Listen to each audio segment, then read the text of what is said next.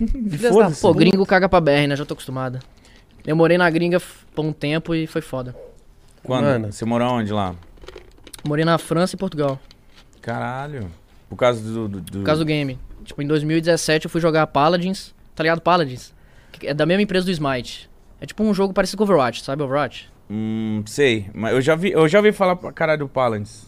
Mas- Paladins eu já vi, já fui acho que em evento do Paladins, Então. mas nunca cheguei a jogar, mas sei o que, que é. Aí eu fui lá jogar em 2017 na França, com um amigo meu gringo, francês. Não deu muito certo, eu voltei, tá ligado?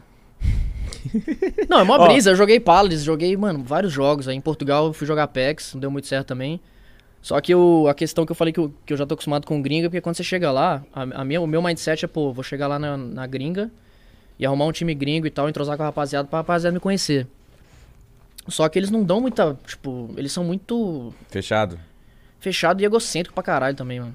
O- Os gringos não. Você vê brasileiro assim, os caras cagam. A gente é melhor e foda-se. A gente é melhor, esses caras, o que esses caras estão fazendo no meu país aqui? Pagode. E eu não samba. consegui, mano, eu, tipo, eu consegui montar um time gringo, só que os caras não eram tão bons e a gente não conseguiu entrosar e eu meio que me frustrei, tá ligado? Que merda, mano.